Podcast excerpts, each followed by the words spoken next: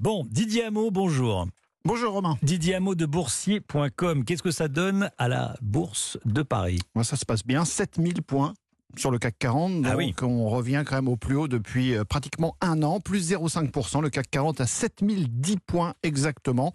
Au plus haut depuis le mois de février 2022. C'était avant le début de la guerre en Ukraine. Le marché revient à 5% seulement de ses records historiques d'il y a un an.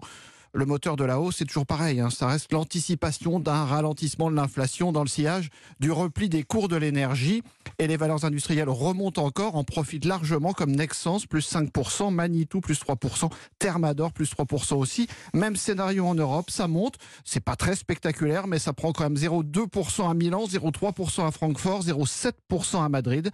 Le CAC 40, plus 0,5%, 7010 points. Le CAC 40 au-dessus de la barre des 7000 points. Merci Didier.